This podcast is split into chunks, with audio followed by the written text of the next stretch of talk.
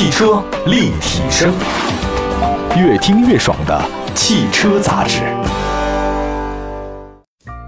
走过武汉、广州，图我自在雪铁龙舒适空间全国巡展，牛年首站登陆上海爱琴海购物公园南广场。三月十三号到二十一号，打卡雪铁龙之家，观赏全球网红概念车雪铁龙一九一九，以及世界首辆前驱车雪铁龙 Traction Avant 老爷车现场秀，体验萌萌哒阿密全电动汽车，尽在图我自在雪铁龙舒适空间。从去年十二月到今年四月。雪铁龙舒适空间陆续登陆武汉、广州、上海、成都、北京五大城市，年轻时尚，潮流自在，雪铁龙舒适空间由你体验。嗨，大家好，汽车立体声又跟各位相会了。那么今天呢，就为大家盘点一下三月份上市那些重磅的车型。看一下今天推荐的第一款车型，国产林肯，上市的时间是三月中旬。其实说起来，林肯现在主打的就是 SUV 品牌了，但跟长城也差不多啊。二零二零年以后啊，随着 Continental 还有 MKZ 的离开，现在林肯就剩下四款 SUV 了，其中还包括新一代的二零二一的航海家，啊，比冒险家略大一点，但不及三排的飞行家和大型领航员。这是国产林肯的第二款车型，它这个车呢是跟海外版整体设计是一样的，它特点是很明显啊，就是进气格栅要多大有多大啊，两侧的 LED 前大灯。要多长有多长啊！尾部造型很圆润，贯穿式的尾灯组是要多宽有多宽，而且尾部左侧长安林肯那个标明啊，它这个就是国产身份。内饰呢，我们也帮大家看了一下，大量的软式皮质啊，采用了大尺幅的悬浮式液晶屏。此外呢，全液晶屏的进口版呢 UI 呢进行优化，比外国版呢其实有人说它效果还是不错的。动力方面的话呢，这是国产的航海家继续搭载了 2.0T 直列四缸、2.7T 的 V6 发动机。那么 2.0T 的发动机最大功率180，你峰值扭矩 390；2.7 的话呢，达到237 kW，峰值扭矩呢是500牛米。当然，如果你要选择的话，V6 的发动机其实动力还是很澎湃的。那传动部分的话呢，八速自动变速箱提供四驱系统呢供大家选择。这个车呢，在海外版当时重新设计呢，是为了第二代 MKX 亮相的。那么在一九年的时候，林肯把它改成了航海家，重新设计了外观。你要说 MKX、MKZ 啊，其实大家不是很了解。但你要标上什么航海家、冒险家、飞行家、领航员，心潮澎湃的心情就有了。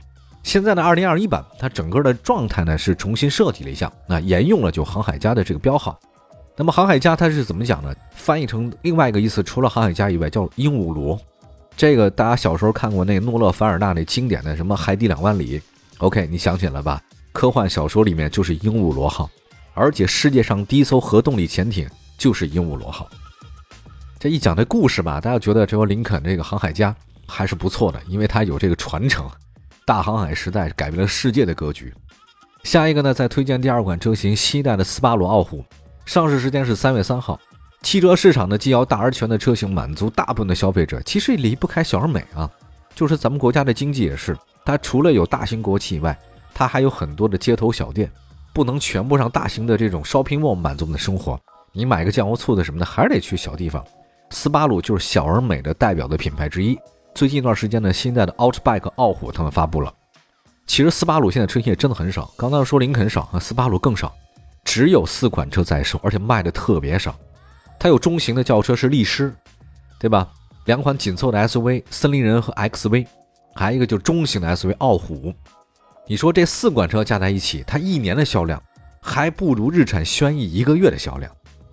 呃，但是呢，很幸运啊，斯巴鲁呢有一批忠实度很高的拥趸。我之前接触过一些斯巴鲁的车主啊，我觉得他们都挺个性的。我觉得开斯巴鲁的人好像对自己车满意度都挺高，他们不会说别的轿车，哎，这车不行，那车不行的。反正斯巴鲁呢就觉得我们这车挺好，不太会吐槽。我觉得这些人挺逗的，他们即使。有买那 BBA 的实力啊，但是换车的时候呢，依然斯巴鲁放在第一个，就是不走寻常路啊。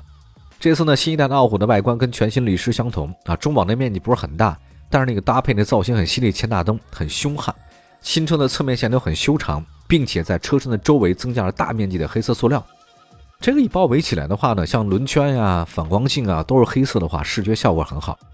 那相比造型，新一代的傲虎的内饰变化更为明显，其中最引人关注的是那个中控大屏。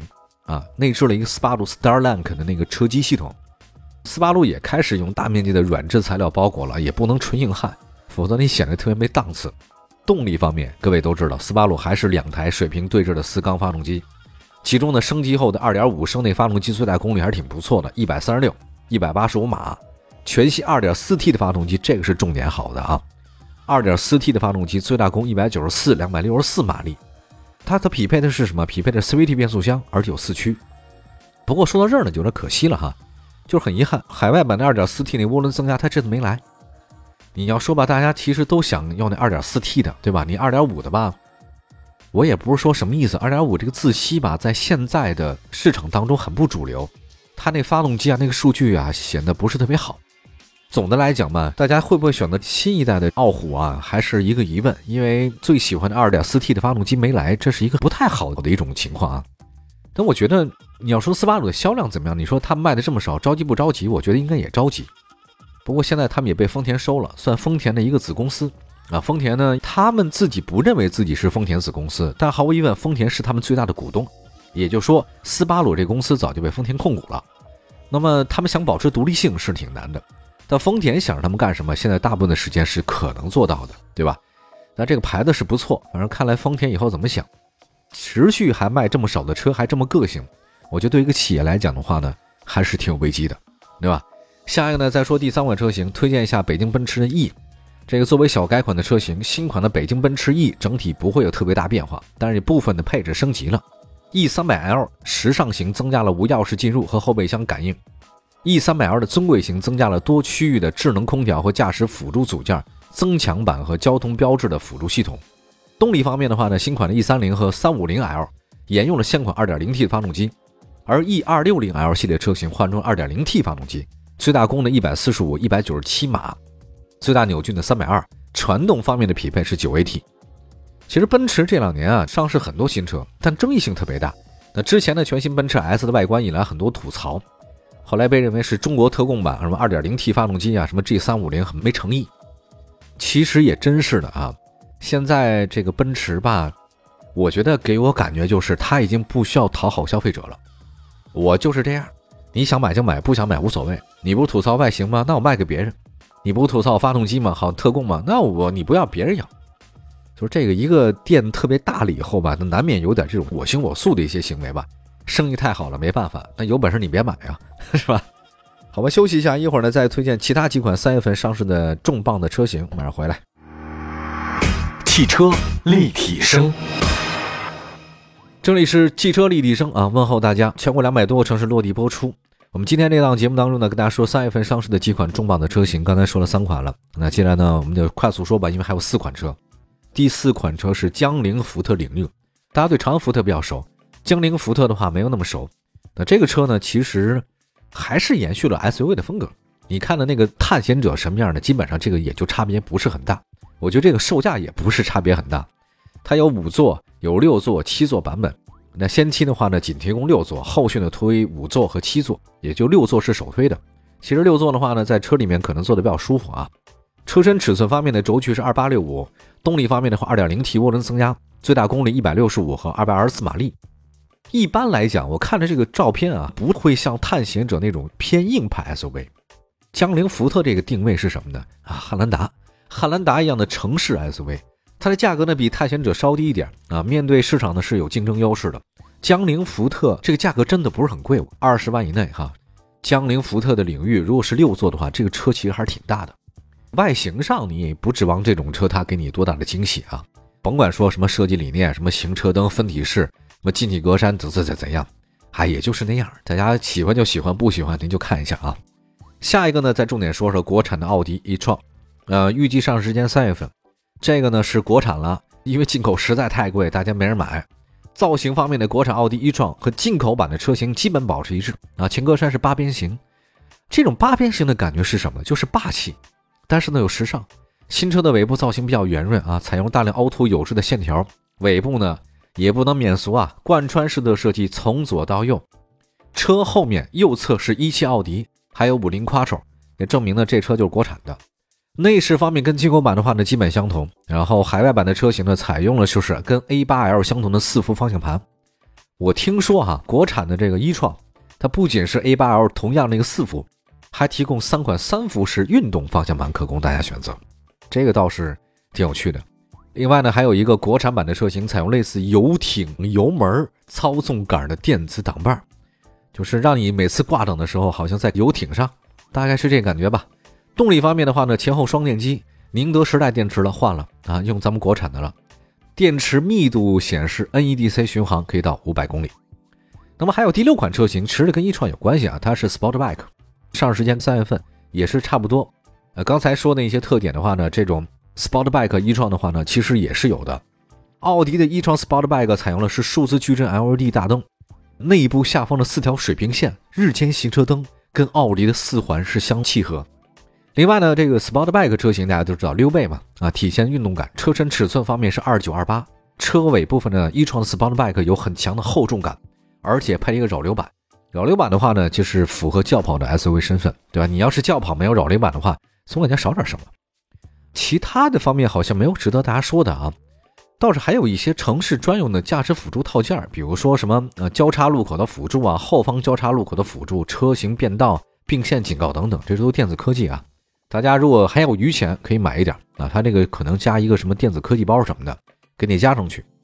动力方面，这个其实也差不多啊，跟刚才说那一创也是一样的。前后轴分别搭载了电机，双电机，零百加速时间是六点六秒，最大扭矩五百六十一牛米。还有一个呢，跟大家特地推荐的今天的第七款车型，也是最后一款车型了，要为女生推荐的新款的 Mini，预计上市时间呢是三月底啊。其实我也不知道为什么一提到 Mini 啊，给人感觉就是一句话。将可爱进行到底，跟现款的车型相比啊，我觉得这次的新的 Mini 啊，前脸部分变化十分明显，前格栅周围的装饰黑色的饰条扩展了，也就是说，它这个黑色吧又酷了一点，将上下进气口呢全部收纳进去，大嘴式的造型啊，提升了新款 Mini 的前脸辨识度，前包围两侧的雾灯没了，它那个进气口啊细长了，看上去之后吧，我觉得是可爱，但是呢，我就觉得这个萝莉很凶猛。除此之外呢，新款的 Mini 车型的话，轮圈也改了，米字形，它那个造型的尾灯啊继续保留，就夜晚点亮以后呢，还是挺亮的。内饰方面的话，我觉得现在姑娘们关心内饰吗？好像只关心外形吧。那也说一下，Mini 的内饰的话呢，确实改变不是很大，最大的变化呢就是方向盘变了，三幅啊，三幅方向盘，增加了触控式的多功能按键，还有一个中控的液晶屏大了一点，八点八英寸。那么新款 Mini 系列的话呢，燃用了现在的动力总成。还有像 Cooper 车型搭载 1.5T 三缸，最大功率100千瓦，136码，峰值扭矩220。Cooper S 车型是 2.0T 的了，它不是 1.5T 了，四缸。我建议大家选择这个啊，四缸车，141 kW，192 马力，峰值扭矩280，传动部分七速双离合。所以朋友们要买这车，一定要买 2.0T 四缸机，而且要买七速的双离合的啊，它都是这个七速双离合。好吧，我们今天说到了这验收环肥有不同的车型。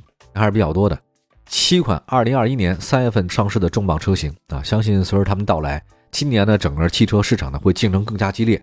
但是一个好消息提供大家，我看了一下这七款车，也综合了网上提供的各种对比的价格的建议，今年的车还是会越来越便宜。以前三十万的，现在二十多万就能买到了。好，感谢大家收听今天的汽车立体声，关注官方微信和微博平台，我们下次节目再聊，拜拜。